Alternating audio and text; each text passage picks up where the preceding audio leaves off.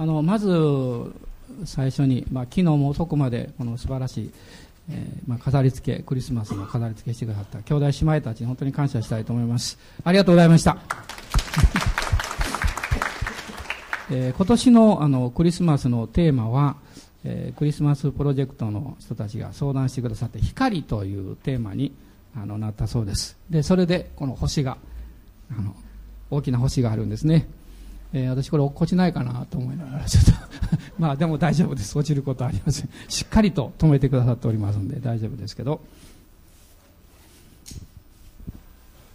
えー、まあこれからあのまあ、今日は第2週のアドベントで、えー、来週、まあ、再来週が、えー、クリスマス礼拝になるんですけどあのクリスマス礼拝の時には今年もキャンドルサービスを朝の礼拝でしたいと思いますのでね、えー、ぜひあのそういう経験のない方もご家族の方お友達を誘っておいていただきたいと思います、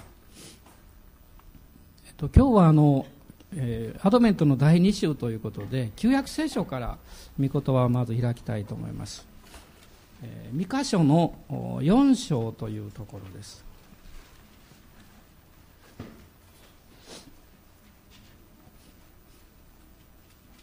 旧約聖書の三箇所4章の1節から5節三箇所というのはあのまあ、小予言書なんですけども、でまあ、私はあの小予言書からあまりメッセージしたことが あんまりないんですけど、まあ、今日はこの場所、箇所をあの導かれました。で三箇所の4章の1節から5節までです。開かれた方はどうぞご一緒にお読みになってください。終わりの日に主の家の山は山々の頂に固く立ち、丘々よりもそびえ立ち国々の民はそこに流れてくる。多くの違法の民が来て言う。さあ主の山ヤコブの神の家に登ろう。主はご自分の道を私たちに教えてくださる。私たちはその小道を歩もう。それはシオンから見教えが出エルサレムから主の言葉が出るからだ主は多くの国々の民の間を裁き遠く離れた強い国々に判決を下す。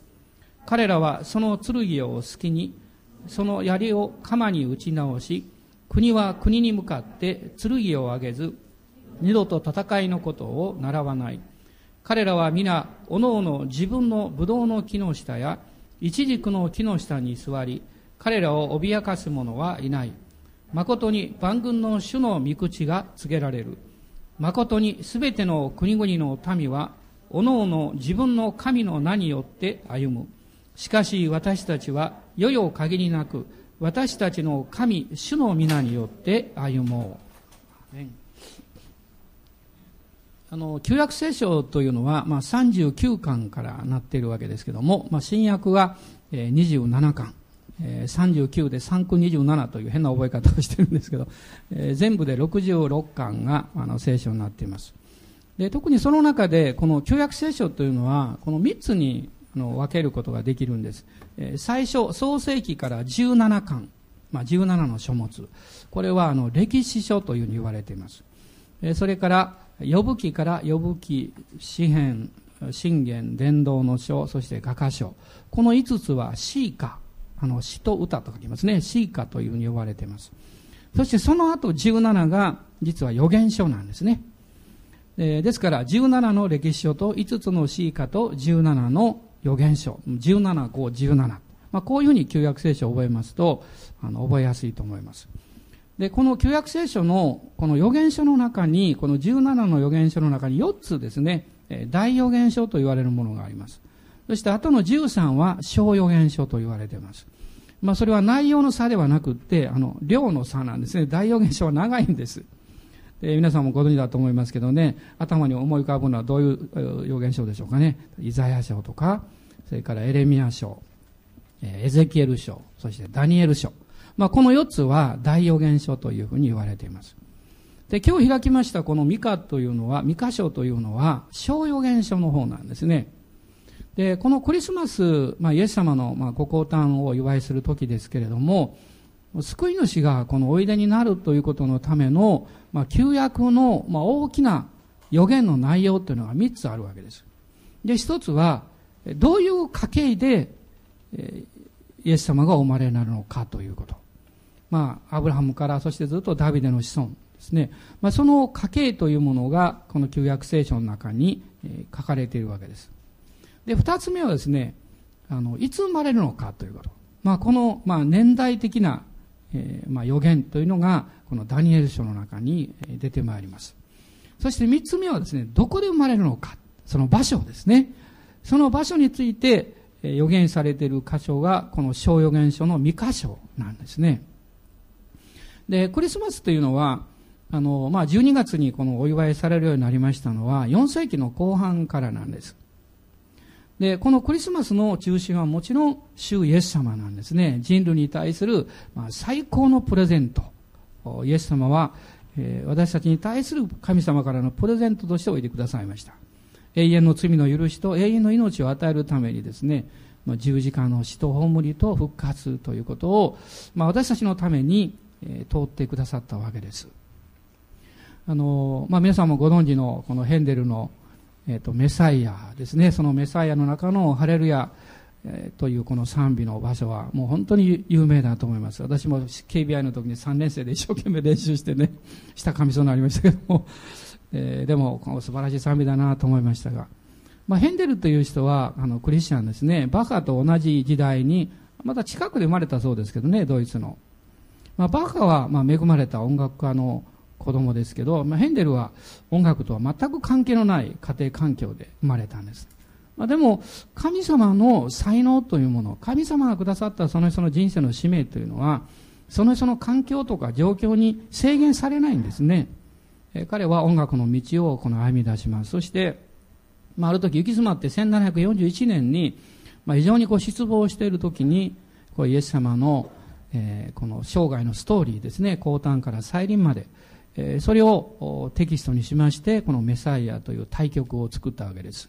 まあ、第一部がえ、イエス様の誕生と予言ですね。第二部が、えイエス様のこの十字架に関して復活までですね。第三部がキリストの再臨と、それから勝利。まあ、こういうあの内容になって構成されています。で、この、その中でハラリアコーラスというのはこの第二部の一番最後のところに、まあ、ある曲であるわけです。で、彼がどうしてそんなに、この、まあ彼はその24日間というですね、まあ短期間で、もうこの対局を作ったそうなんですけども、まあその音楽というのも、神様の栄光を表す、この道具ですね、その一つの方法なんですね。神様は、まあ、バッハはもちろんそうですけど、ヘンデルもそうですね。まあ、彼らの才能を通して、神様の栄光というものを表しなさった。で、この音楽というものをそういうふうにこう考えていくときにですね、私たちが神様に賛美できる、おそらくクリスチャン、クリスチャン、クリスチャンほどですね、礼拝とかいろんな時に神様を賛美する、まあ、人々はいないと思うんですね。で、私たちは本当に神様に心から、礼拝の心を持って、賛美しなきゃいけないなということを、この教えられます。で、この、ね、ミカ書に戻りますけれども、えー、ミカという人は、えー、モレシュト人というふうにこの三箇所の三章の一節に出てきます。ユダの王ヨタム・アハズ、ヒゼキヤの時代にモレシュテ人ミカにあった種の言葉というふうに出てきますが、まあ彼は、あの、モレシテというのはですね、視界から、えー、ずっと南の、あ、ごめんなさい、西の方に行きますと地中海に出るんですけど、えー、その、まあ、地中海に出る少し、えー、手前の方に、まあ、ガテという町が、この、地図にも載っておりますが、その場所を指しているそうですね。まあ、昔その辺りというのは、その、まだペリシテの地と言われてました。あの、ユダ、あの、イスラエルもですね、その地は完全に征服することができなかった。で、ペリシテ人が5つの大きな町を持っていましたが、そのうちの一つがガテという町ですけど、まあその地域の実はまあ出身であるわけです。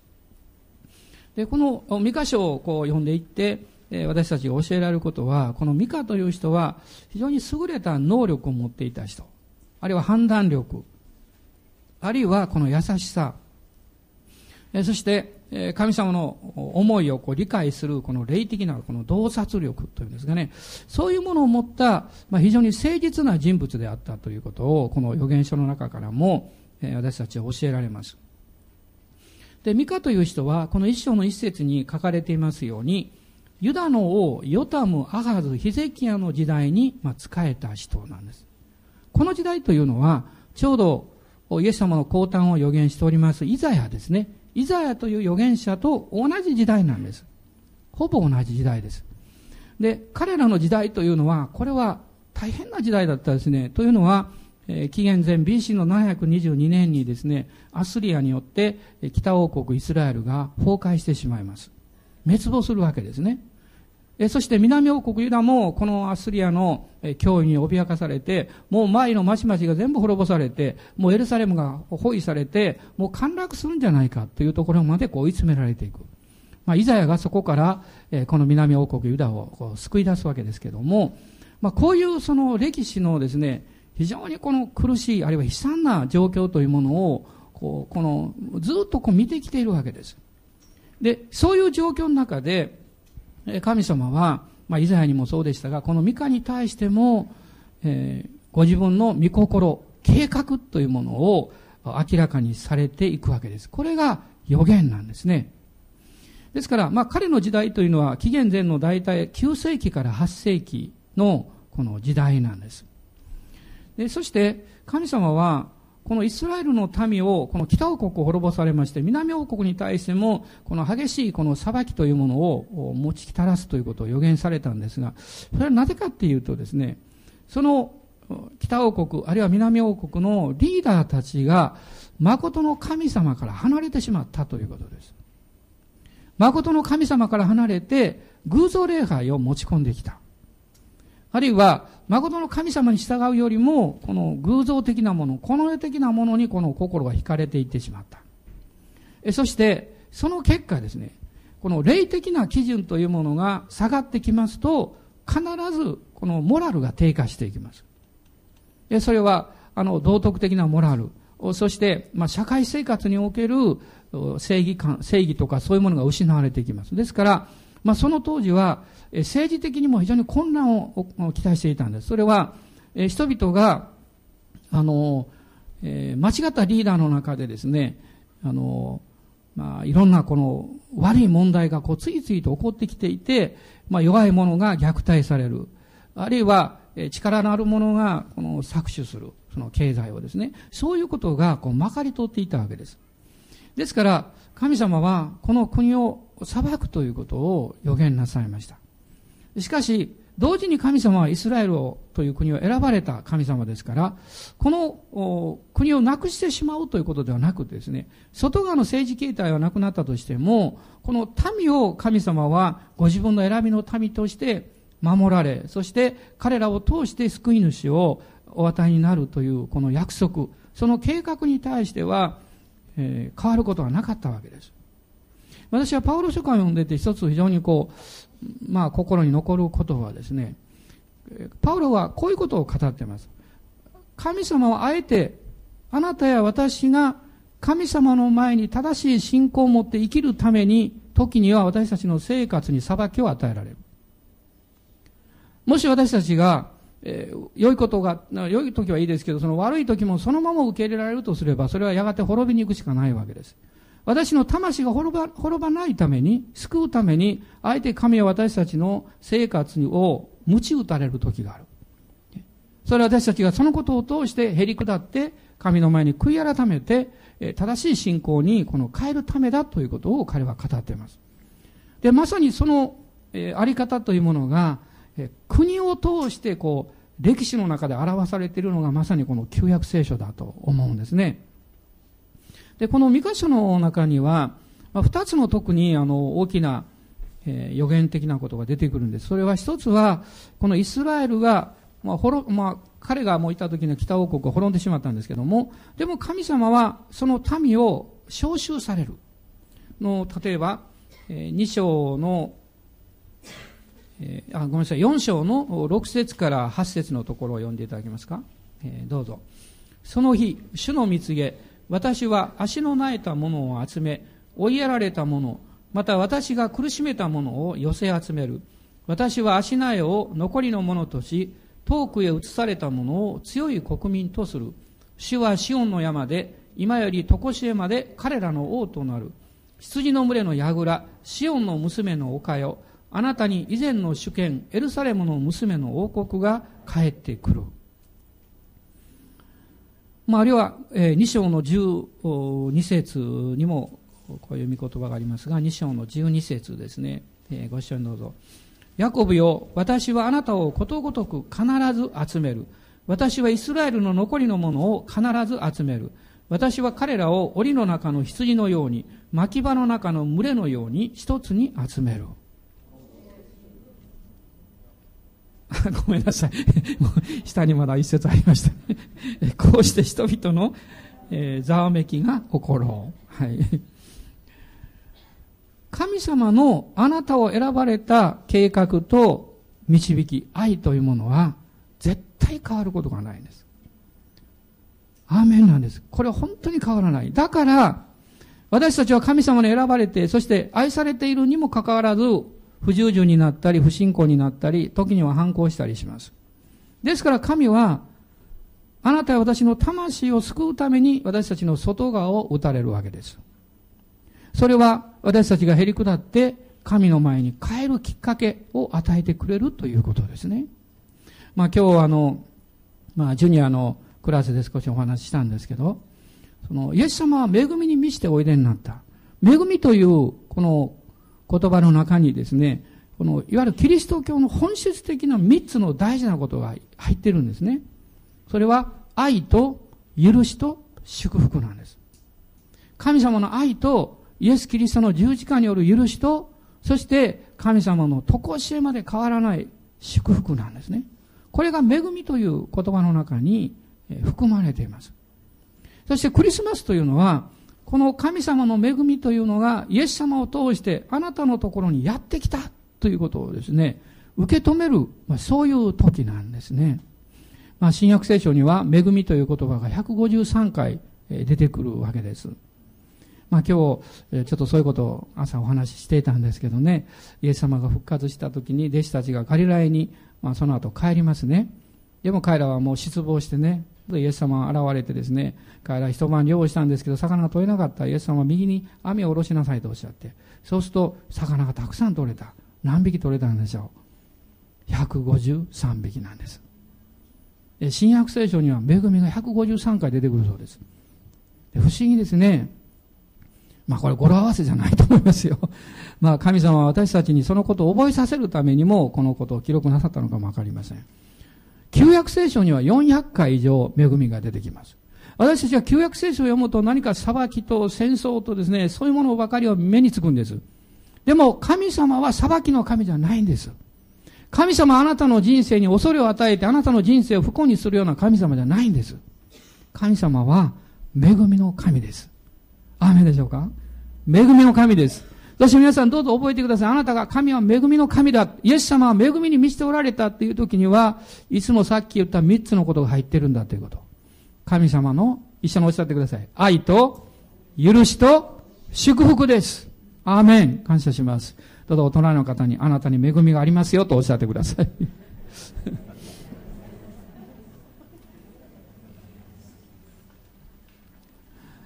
あの、まあ、もう一つの予言は、まあ、一番私たちが親しんでいる、えー、イエス様がベツレヘムでお生まれになるという予言。これは三箇所の五章の二節に、えー、書かれています。三箇所の五章の二節です。えー、ご一緒に読んでください。はい。ベツレヘム、エフラテよ、あなたはユダの士族の中で最も小さいものだが、あなたのうちから私のためにイスラエルの支配者になる者が出る。その出ることは昔から、永遠の昔から定めである。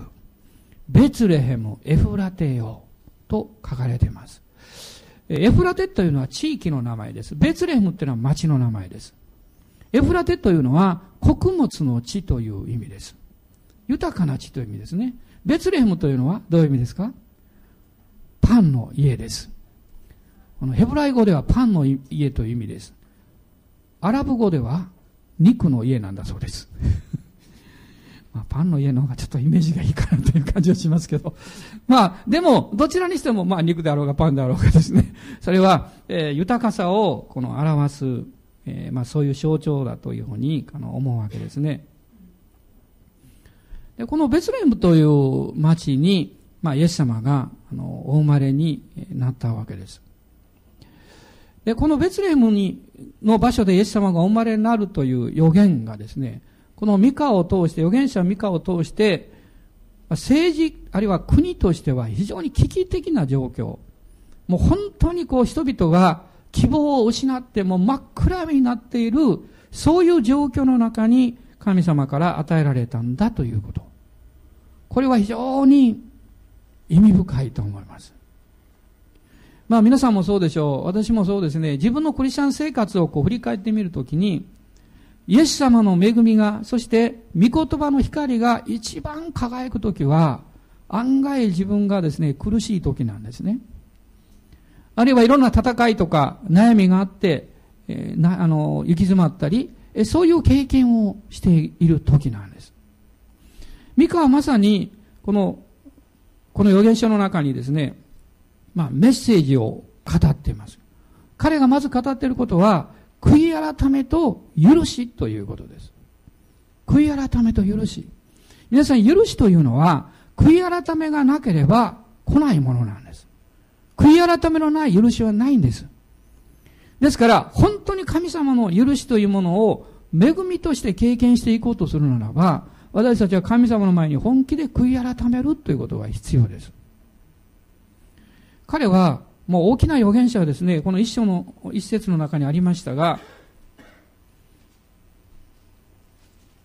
この三箇所ですね、一章の一節にありましたけれども、これは彼がサマリアとエルサレムについて見た幻であると書かれています。サマリアというのは、北王国イスラエルの首都であったわけです。南王国ユダの首都はエルサレムです。ですから二つの王国のその中心に対して彼が見た幻として語っているわけです。あなた方が主に心を向けて悔い改めるならば許される。しかしそうでなければ神は裁かれるんだということをはっきり語っています。そして、この厳しい悔い改めのこのメッセージの中に、神様がこの国を許し、そして、え祝福を与えようとしておられるという、その、福音の部分ですね。恵みの部分というものも、この明確に語られているわけです。で、三箇所の7章の8節をご覧になってください。7章の8節です。どうぞご一緒にお読みください。私の敵、私のことで喜ぶな。私は倒れても起き上がり、闇の中に座っていても、主が私の光であるからだ。アーメン。主は私の光であるからだと彼は語っています。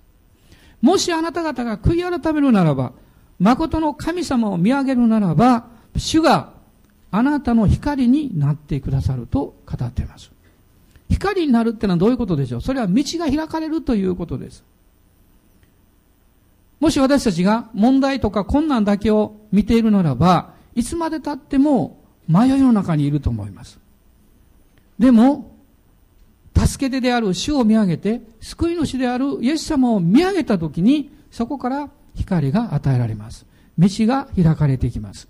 詩篇の119編の105節というのは、多くのクリスチャンの方たちがま暗記しておられるところなんですが、えー、皆さん暗記なさってるでしょうか？119編の135節です。またの方はどうぞ今日を機会に、御言葉をぜひ暗記してください。この105節ですね。ご一緒にどうぞ。あなたの御言葉は私の足の灯火、私の道の光です。もう一度一緒に言いましょう。支援119円の105節ですよ。あなたの御言葉は私の足の灯火、私の道の光です。私が伝道者の頃、えー、あるクリスマスイブの夕方ですね、まあ、あの、まあ、12月24日ですけど、まあ、最近も日が暮れるのが早くなりましたね。夕方、ちょっと私が出かけておりまして、もうだいぶ暗くなってきまして、教会に帰ってきましたら、えー、まあ、前の街道ですね、母教会の。前、あの、玄関のところは階段になってまして、ずっと十数段の階段がありましたが、まあ、その上に玄関があるんですけど、そこにですね、えー、まだお若い、まあ、カップルの方が赤ちゃんを抱いて、そして、教会のあのドアは閉まってたんですけど、そちらの方を向いてこう、なんてあの、祈ってらっしゃった。で、私はびっくりしまして、あの、どうぞあの中にお入りくださいって言ったんですけど、その時にそのお二人は、いえ、あの、ここで結構ですとおっしゃったんですね。そして、えー、私にあの献金を預けて、そして帰っていかれました。で、その方たちが、えー、その帰る前に、私にこういうことを話してくださったんです。実は、私たちはちょうど1年前、昨年の12月の24日のイブの夕方、2人でこの場所で結婚式を挙げたんですと言いました。まあどういう事情があったのかわかりませんけれども、2人だけの結婚式を教会のこの前でですね、えー、2人で挙げたんだっておっしゃったんです。そして、えー、この1年の間に、えー、赤ちゃんが与えられて、そして今日はその感謝を込めて、えー、この教会に来たんですとおっしゃいました。まあその方たちはクリスチャンであったのかどうか私はよくわからないんです。でも、いろんな事情があったんでしょうね。二人でしか、えー、結婚式を挙げることできなかった。で、二人で教会に行こうと言って、しかも教会の外でですね、その玄関のところで二人だけのささやかな式をこの挙げられたそうです。まあ、その人たちが帰られてから、私は心の中がすっごく暖かくなりました。神様を求める人、本当に自分の人生の生き方というものを真剣に考える人には、いつも光が向けられているんだということに気がつきました。私たちクリスチャンは、ましてや誠の光でいらっしゃるイエス様をよく知っています。その方を知っているのに、光の方を見ないで、反対の方を見て、自分の影を見ながら、ああ、私の人生はなんて暗いんだろうとか、私にはどうして光がないんだろうとか、そういうふうに考えているとすれば、それはどうなんでしょうか。私は大切な恵みを見失ってしまっているのかもわかりません。預言者ミカは、これからやってくる、この裁き、そういう状況の中で語りました。私たちにえー、この7章の先を読んだところですけど、主が私の光であるからだ。どんな場合でも、あなたが主を見上げるならば、主はあなたの光になってくださいます。この星のようにですね、これは実は光でしょうね。光を表してるんでしょうね。光、光線。すごい太い光線ですね。力強いですね。その光が今日もあなたの人生の上に、えー、差し込んでるわけです。そして7章の11節を見ると、えこういうふうに書かれています。ご視聴どうぞ。あなたの石垣を建て直す日、その日国境が広げられる。石垣って何でしょう？それは、霊的生活の大切な事柄です。私たちは大切なことを知っています。ね、このクリスチャン生活の中には5つの基本的なことがいつもあります。礼拝と、そして聖書の御言葉を、によって養われることと、そして祈ることと、主に仕えること、ね、仕えること、ね、そして捧げること。これは私たちの生活にいつも関わってくる石垣です。その石垣をしっかりと立て直すならば、その日、あなた方の、あなたの国境は広げられると言ってるんです。国境というのはあなたの生活の祝福の領域です。えー、かつてヤベスという人が祈りました。主よ私を大いに祝福し、私の国境を広げてください。皆さん、国境が広げられるということにはですね、時にはそこには戦いがあるということなんです。そのままでいる方が、まあ楽なんです。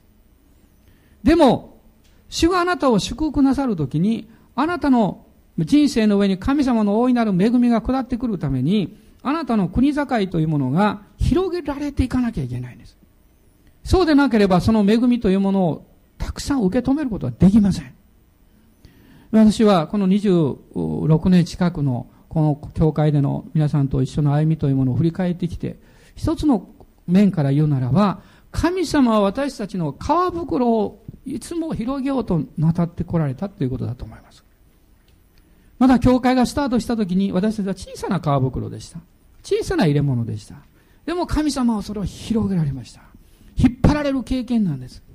新しい、え、ところに出ていかなきゃいけない経験です。新しいことを受け入れていかなきゃいけない経験です。でもそれは、皮袋、入れ物が大きくなることによって、神様の大きな祝福を受け止めることができるようになったわけです。このクリスマスが、あなたの人生についおいてですね、あるいはこの教会の歩みにおいて、さらに一歩、国境が広げられる時になるようにと願っています。皆さんをイエス様は愛しておられますか？どれぐらい愛してますか？どれぐらいですか？これぐらいですか？これぐらいですか？これぐらいですか？そうですね。今日朝、ひかりちゃんが挨拶をしてくれました。やっとしてくれました。かわいいですね。おはようございますと言ったらどうしたと思います？おはよう。手を手を見てください。手こうですよ。ペンギンさんのように。あの、小さい子供ってそうなんです。ね。こうしたら落っこちてしまう頭が重いから。バランス取るんですね。不思議ですよ。小さい子供に祈ってごらんなさい。必ずこうします。不思議ですよ。神様の恵みが流れていくと彼らは手を広げます。ね、手を組むのは少し成長してからです。私たちの基本はね、広げることです。大きな入れ物になることです。神様くださいって。あなたの大きな祝福くださいって。なんとなく隣の人に言いたい気がするんですけど、どうでしょう。大きな祝福ですよ。あなたの、あなたの石垣が建て直される日に国境が広げられるんです。そしてその保証としてあなたのために十字架によるもう完全な救いが与えられています。実はこの三箇所の最後のところに、まあ驚くべきことを、えー、彼が予言しているのを見るんですね。7章の19節の御言葉です。えー、ご一緒にどうぞ読んでください。もう一度私たちを憐れみ、私たちの咎を踏みつけて、すべての罪を海の深みに投げ入れてください。私が救われて間もなく覚えた御言葉の一つが、この19節の最後での言葉でした。すべての罪を海の深みに投げ入れてください。聖書には別のこういう表現がある。詩篇の中に。私たちの罪を主が東が西から遠いように遠ざけられると書かれています。なぜですか？東と西は絶対に追いつくことはできないんです。皆さんが東で行こうと思って、いくら行っても東は前にありますね。南極行くことできますね。北北極も行くことできます。でも、東も西も絶対追いつきません。そのように、イエス様があなたの十字架による許しを与えてくださったとき、東が西に遠いように、主があなたの罪をあなたから遠ざけてくださったんだという意味なんです。そしてもう一つがこの三箇所7章の19節なんです。私のすべての罪を海の深みに投げ入れてくださった。もう全く私の人生に関係のないところで置いてくださった。イエス様の十字架の永遠の贖いということを、ここに、えー、彼は予言しました。私たちが自分の内側に許しの確信と、そして平安を持つとき、私たちは大胆に、主よ私の地境を広げてくださいと告白することできます。大胆に乗ることができます。そして、この4章の今日最初に読んだテキストのところなんですが、このところで、主に出会っていくための3つの道について彼は語ってるように思うんですね。3つのこと。このことが実は私たちがこのクリスマスに救い主イエス様ともう一度心からお出会いして、そしてこの方を礼拝するために必要なことだと思います。そして私のこれからの霊的生活においても欠かせないことです。まず第一は、二節にありました。さあ、主の山、ヤコブの神の家に登ろうということです。神の家に登ることを皆さん、このクリスマスを境にした新しい年も、あなたの生活の第一にしてください。これは礼拝です。礼拝をあなたの生涯の第一に置くということです。誠の神様を礼拝することを生涯に置くならば、あなたの人生は神の祝福に満ちたものになります。神様の恵みを大いに受けることができる人になります。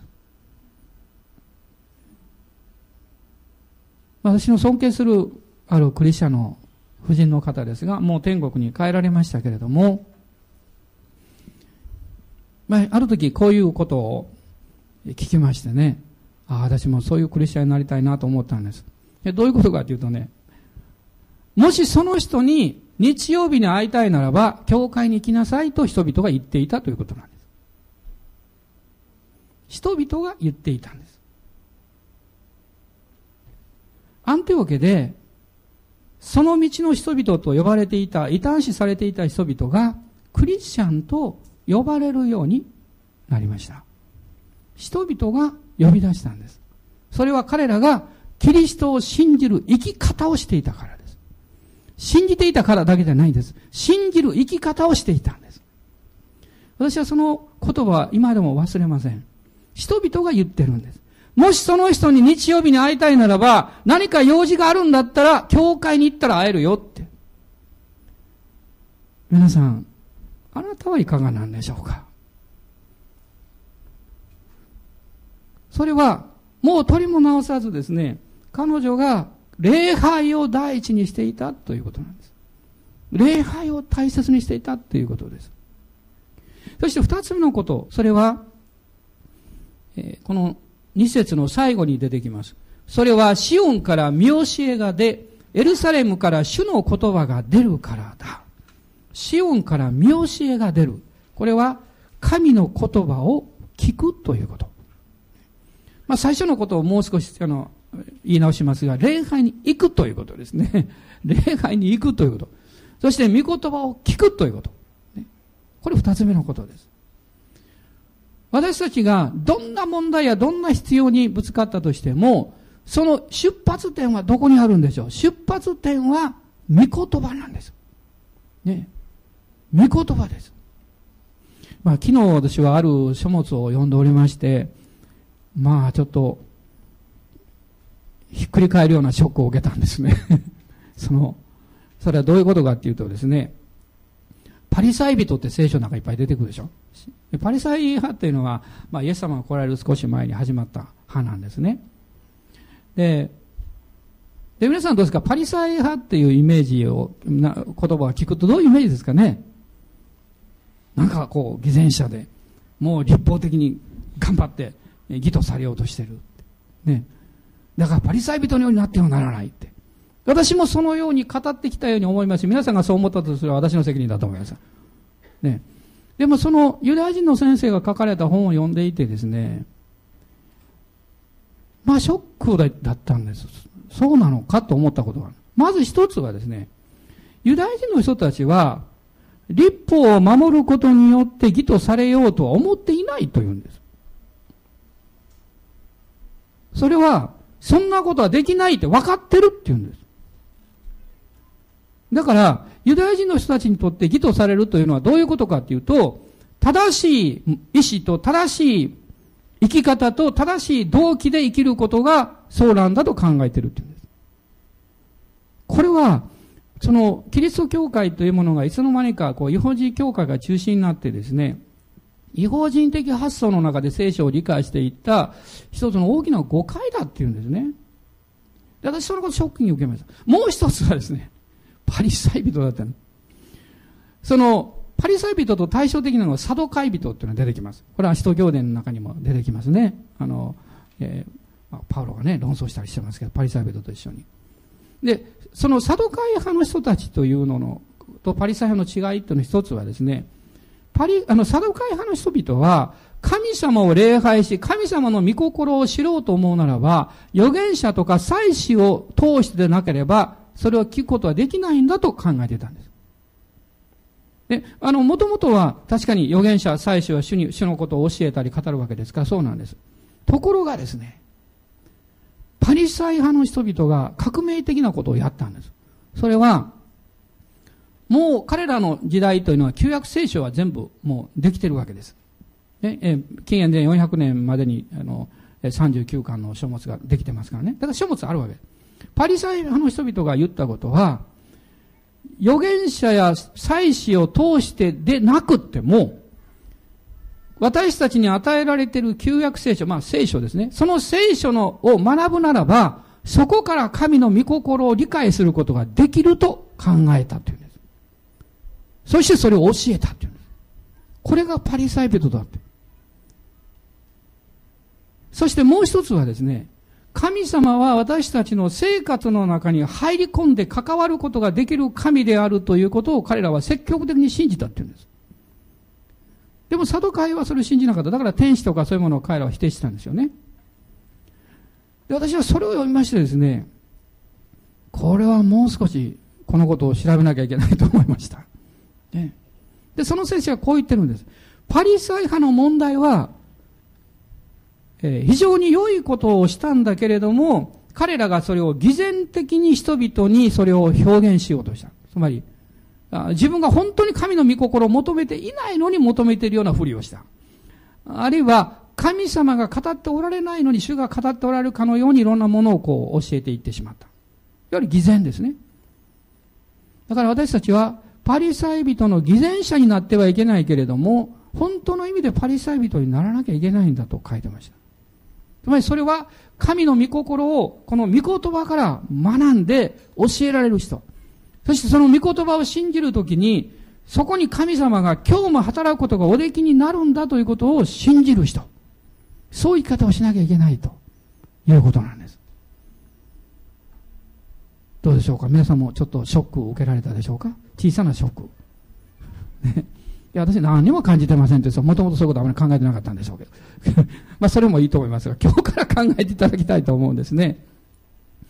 でも私たちの生き方はそうですね。神様に祈り主から聞きます。でもそれだけじゃなくって、御言葉から学ぶわけです。御言葉から聞くわけです。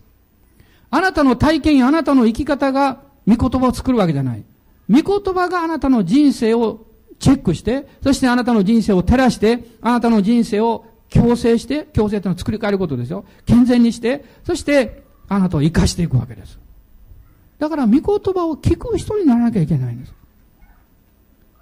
これは二つ目です。礼拝に行くということ。御言葉聞くということ。そしてもう一つのことを、のミカは予言しています。四章の五節の御言葉、もう一度読んでください。誠にすべての国々の民は、おのおの自分の神の名によって歩む。しかし私たちは、世々限りなく、私たちの神、主の皆によって歩もう。三つ目は、信仰によって歩もうということです。ね、信仰によって歩む。まあ別に皆さん、教科学校の生徒さんじゃありませんけどね、あの、もう今日はついでですから、一緒に覚えたいと思いますね。まず第一は、礼拝に行く。一緒に言ってください。礼拝に行く。神の御言葉を聞く。信仰によって歩む。行く、聞く、歩むということです。この三つです。私たちの神、主の皆によって歩もうと言ってます。私はこの御言葉を自分なりに連想するときに、神を賛美しながら歩いている人の姿を連想するんです。皆さんどうでしょうか？主の皆によって歩もうと言ってます。そして、6章の8節にも、同じことがチャレンジされています。6章の8節です。ご一緒にどうぞ。主はあなたに告げられた。人よ、何が良いことなのか。主は何をあなたに求めておられるのか。それはただ講義を行い、誠実を愛し、へり下って、あなたの神と共に歩むことではないか。クリスチャン生活は何かをするためにあるわけじゃありません。神と共に歩むためです。神はあなたに何を求めておられるのかと問いかけています。それはただ正しいことを行う、誠実を愛すること、へり下って生きること、それはまさにあなたの神と共に歩むことではないか。と、ミカはチャレンジしています。クリスマスというのは、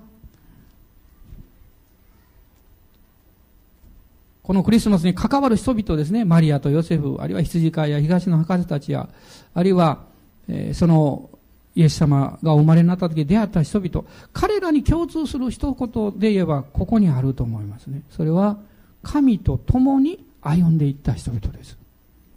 このクリスマス私たちも主と共に歩んでいきましょう。いろんなことがありますね。いろんなことやらなきゃいけないこともたくさんあります。でも、主と共に歩むときに、あなたは平和の君、そして素晴らしいカウンセラー、印と不思議でいらっしゃる方、何よりも恵みに満ちた方、愛と許しと祝福です。その方に深く深く出会っていきます。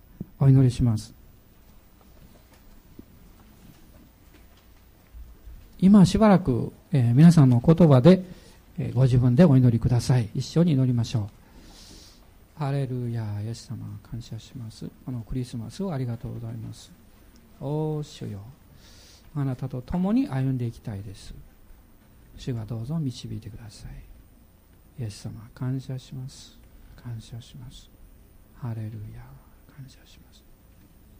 主イエス様、あなたの恵みをありがとうございます。あなたの神と共に歩むことではないかと、ミカがチャレンジをしております。私たちもこのクリスマスそのように歩んでいきたいと願います。どうぞ主よ、正しいことを愛し、そして平和を愛し、そして誠実に生き、へりくだった人生を歩む者としてどうぞ主が助けてください。あなたの前に大きな入れ物に変えていただきたいと願っております。主の大いなる祝福を信じます。一人一人をイエス様の皆によって祝福いたします。アーメン。